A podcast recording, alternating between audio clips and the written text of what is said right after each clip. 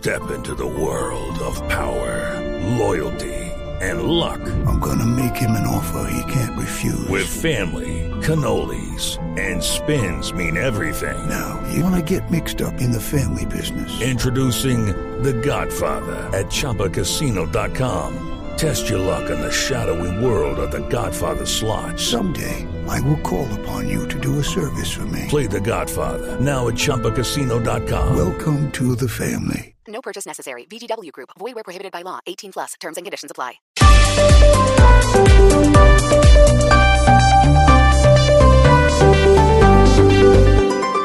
Estás escuchando Blue Radio y BlueRadio.com.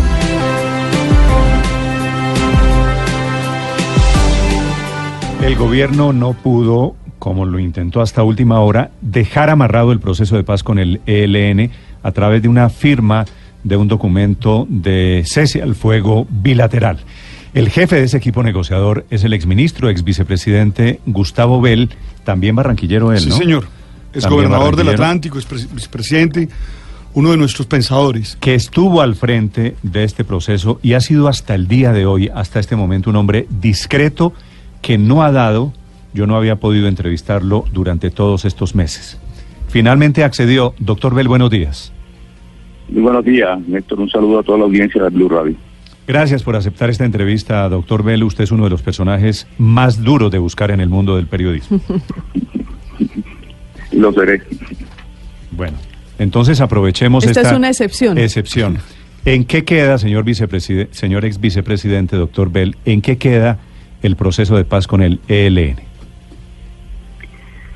Bueno, el, el proceso queda con unos acumulados muy importantes que se han venido trabajando durante estos meses y que es eh, po- podría ser, si, si hay voluntad, por supuesto, el punto de partida del séptimo ciclo.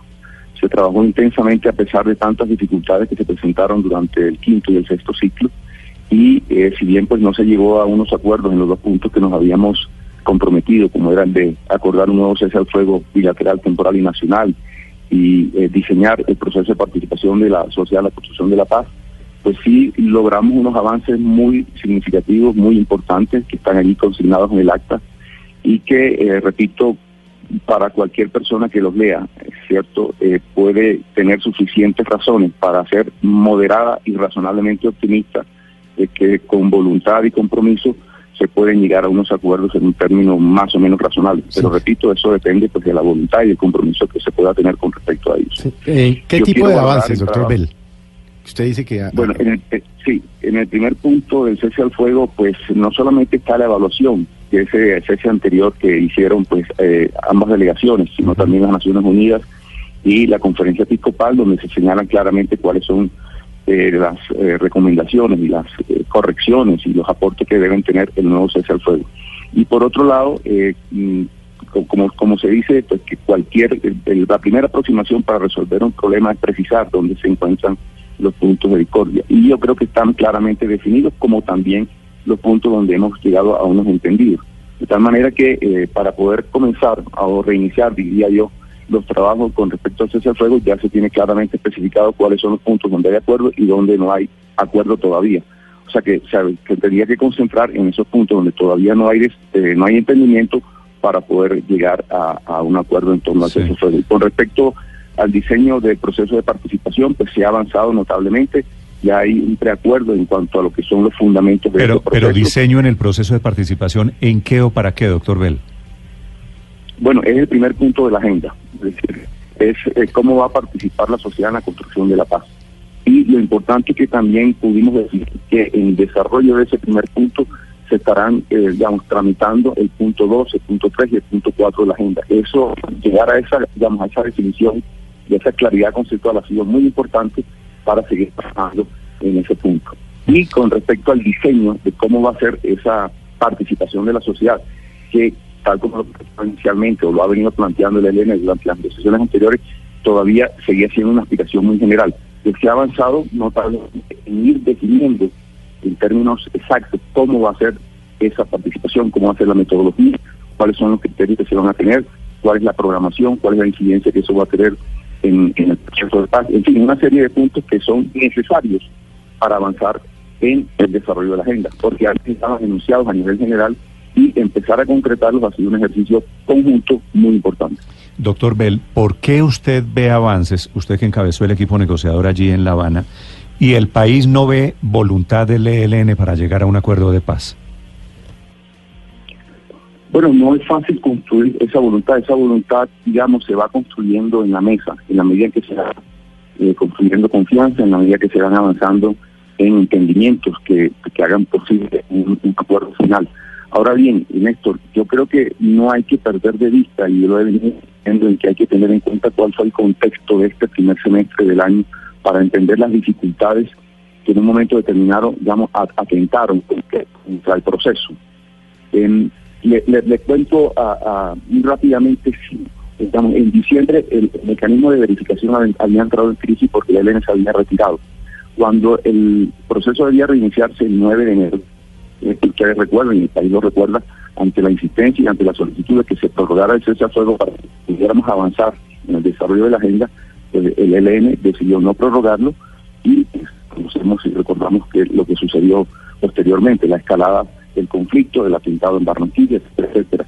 Y solamente dos meses después reiniciamos eh, y se comenzó el quinto ciclo. Habían transcurrido más de tres meses y medio desde el primero de diciembre y eso toma tiempo, toma tiempo recuperar la metodología, toma tiempo empezar a construir confianza. Y cuando inicia, cuando inicialmente habíamos empezado a retomar ese, ese dinamismo, empezar a construir confianza en la mesa, pues vino la suspensión de los diálogos en Quito, Ecuador, con lo cual se generó otro incidente más en el desarrollo de la mesa. Ahora bien, ¿qué está sucediendo en, en el entretanto? En el entretanto está sucediendo la crisis que se generó alrededor de la implementación de los acuerdos con la FARC, la detención de Santrich, ¿sí? Eh, se empezó a agudizar el problema de, la- de los asesinatos de los líderes sociales, Eh, el debate presidencial empezó a calentarse, Claro. el gobierno entró en su fase terminal, o sea, toda una serie de circunstancias que hacían un poco adversa que el proceso avanzara. Claro. Sin embargo, y en eso quiero hacer bastante énfasis, nos sobrepusimos a esos inconvenientes y el proceso pudo arrancar nuevamente.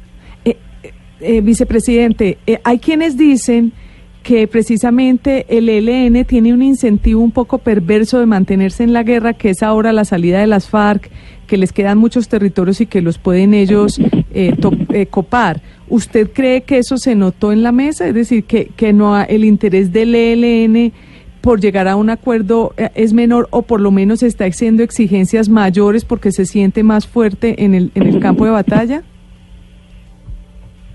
Bueno, no, no, no lo percibí en la mesa, no lo percibí en la mesa. Eso, puede estar ocurriendo, pero yo creo que en la mesa eh, eh, nos manteníamos mm, bastante aislados de lo que estaba sucediendo en, ciertas, en ciertos aspectos de la realidad nacional.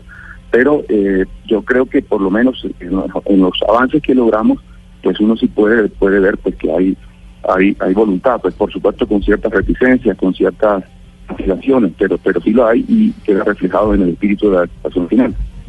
Doctor Bell, estamos, bueno, este tema de las negociaciones eh, con el ELN, pues ya será del resorte del nuevo gobierno y pues en todos los sectores se está dando una especie de empalme entre los que salen y los que llegan. Eh, esto está ocurriendo en la, en la mesa de negociación, hay ya funcionarios del nuevo gobierno interesados. Eh, ¿qué, qué, qué mensaje ha recibido usted del, del nuevo gobierno sobre el futuro de las, de las negociaciones? ¿Están interesados?